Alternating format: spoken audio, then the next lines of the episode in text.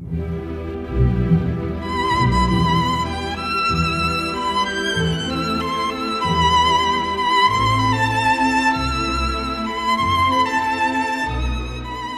克在的读书时间，继续阅读《人生的枷锁》。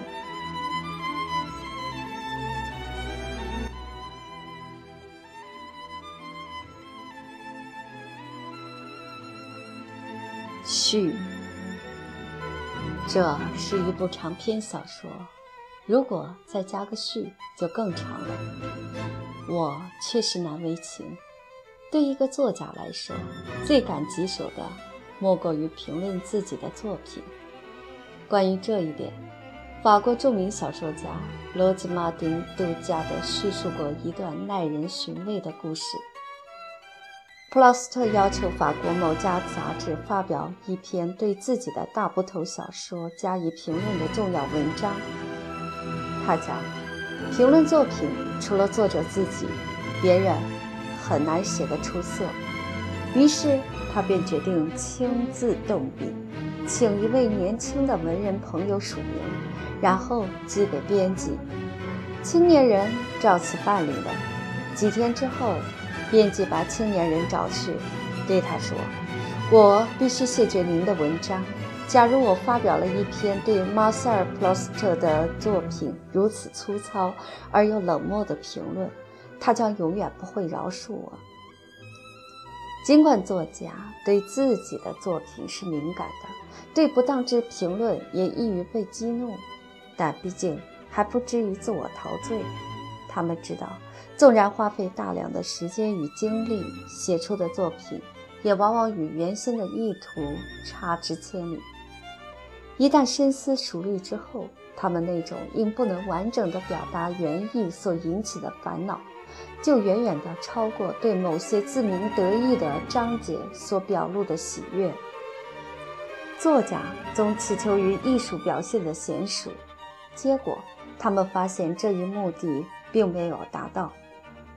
关于这部书本身，我一概不说，但我乐于告诉读者的是，一部不朽的小说，如同其他小说一样，究竟是如何写成的。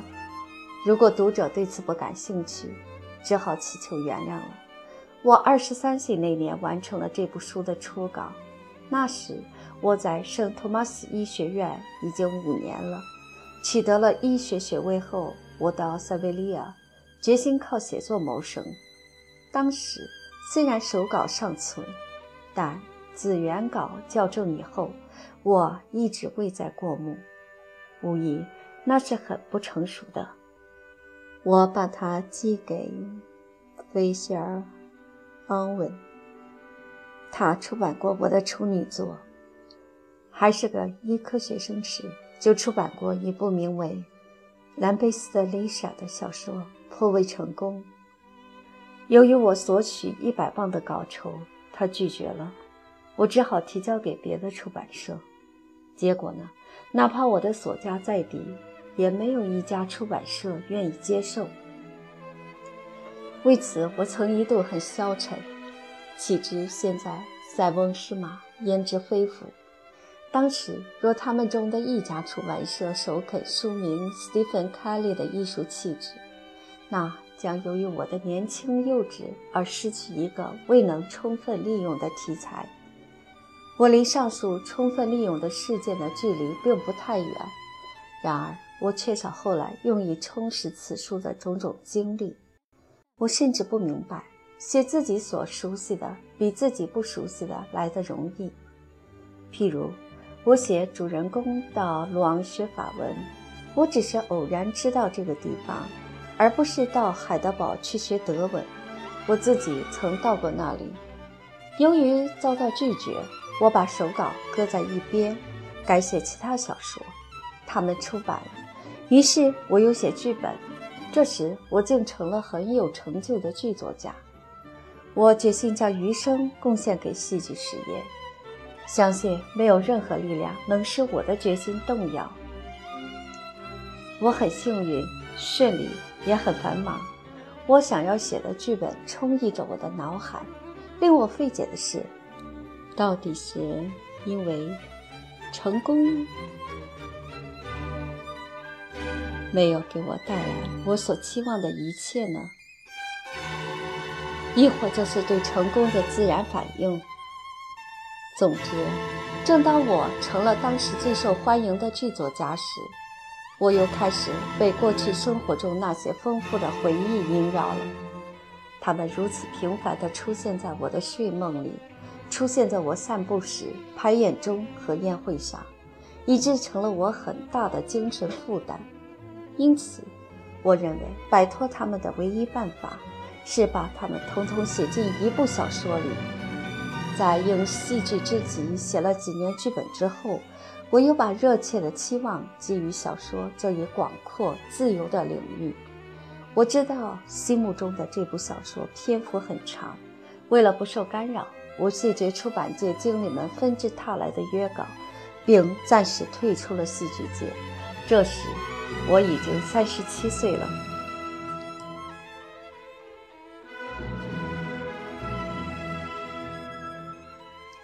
接受无聊的训练，力求改变文章的风格，直到剧本问世了，我才中断这些努力。这时再次动笔，目的自然就不同了。我已不再追求华丽的辞藻和优美的结构，以免像过去那样浪费大量劳动，结果事倍功半。我力求明了与扼要。因为在有限的篇幅里有那么多要说的话，我只能尽量避免浪费笔墨。以表达清晰的原则，剧院的经验使我懂得了简明的可贵和旁敲侧击、拐弯抹角的危险。这样，我不懈地工作了两年，终于把小说写成。可以命名呢？我四处搜索，偶然发现艾赛亚的一句引语“灰烬中之美”为本书的命名颇为贴切。可惜这一标题近来已被人采用了，我只好另辟蹊径。最后，借用斯宾诺莎的伦理学著作中的一本书名，称之为《人生的枷锁》。我感到我没有采用首次想到的书名，又是一次幸运。本书不是一部自传，而是自传体的小说，事实与虚构紧密交织，感情是自己的，发生的事件却未必事事与我相关，其中有的并不是我的生活经历，而是综合了周围人们的生活，然后集中在主人公身上。这部书达到了预期的目的。当它问世时，世界正陷入战争的苦难之中。人们太关注自己的遭遇及战争的恐惧了，以致顾不上关心小说人物的历险记。我发现自己已经永远地摆脱了一度折磨过我的痛苦和不幸的回忆。这部书受到了好评。西奥多·德拉塞给《新共和》写了一篇评论，他还不曾写过像这样充满智慧和同情的评论。但他会不会昙花一现，几个月后便被人永远遗忘，像许多小说所经历的那样呢？事又凑巧，几个年头过去了，出于偶然的机缘，这部小说竟引起了许多美国著名的作家的关注，他们在报上经常提到它，渐渐的又引起公众的注意。多亏这些作家使这部书得以新生。同时，我必须为这部小说获得的与日俱增的成功而感谢他们。威廉·萨姆塞特·毛姆。